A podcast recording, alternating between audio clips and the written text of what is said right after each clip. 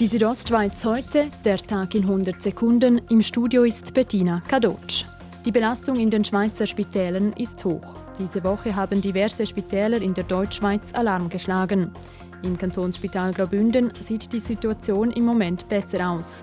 Und doch wird es mit zunehmenden Skiunfällen und Corona-Patienten in Bezug auf die Intensivbetten eine Herausforderung werden. An Spitzentagen wird es zu Überbelegungssituationen kommen, von dem müssen wir ausgehen. Und dann werden wir darauf angewiesen sein, Patientinnen und Patienten zu verlegen können. Sagt Diane Roman, Mediensprecher des Kantonsspitals Graubünden. Nach dem Flächentest vom Wochenende wird die Bevölkerung von Sameden noch einmal zum Corona-Test aufgerufen.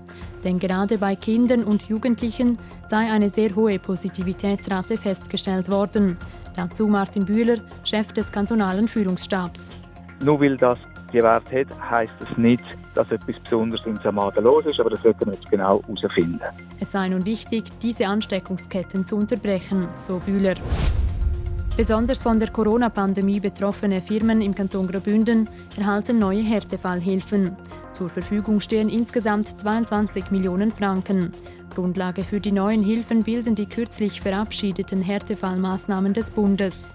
Wie die Bündner Regierung heute mitteilt, finanziert der Bund 15 Millionen Franken, der Kanton 7 Millionen Franken.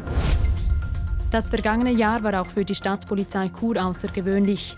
Besonders die Umsetzung der Corona-Maßnahmen sei herausfordernd gewesen, heißt es in einer Mitteilung. Aber Bußen seien nur bei wenigen Personen oder Betrieben ausgesprochen worden.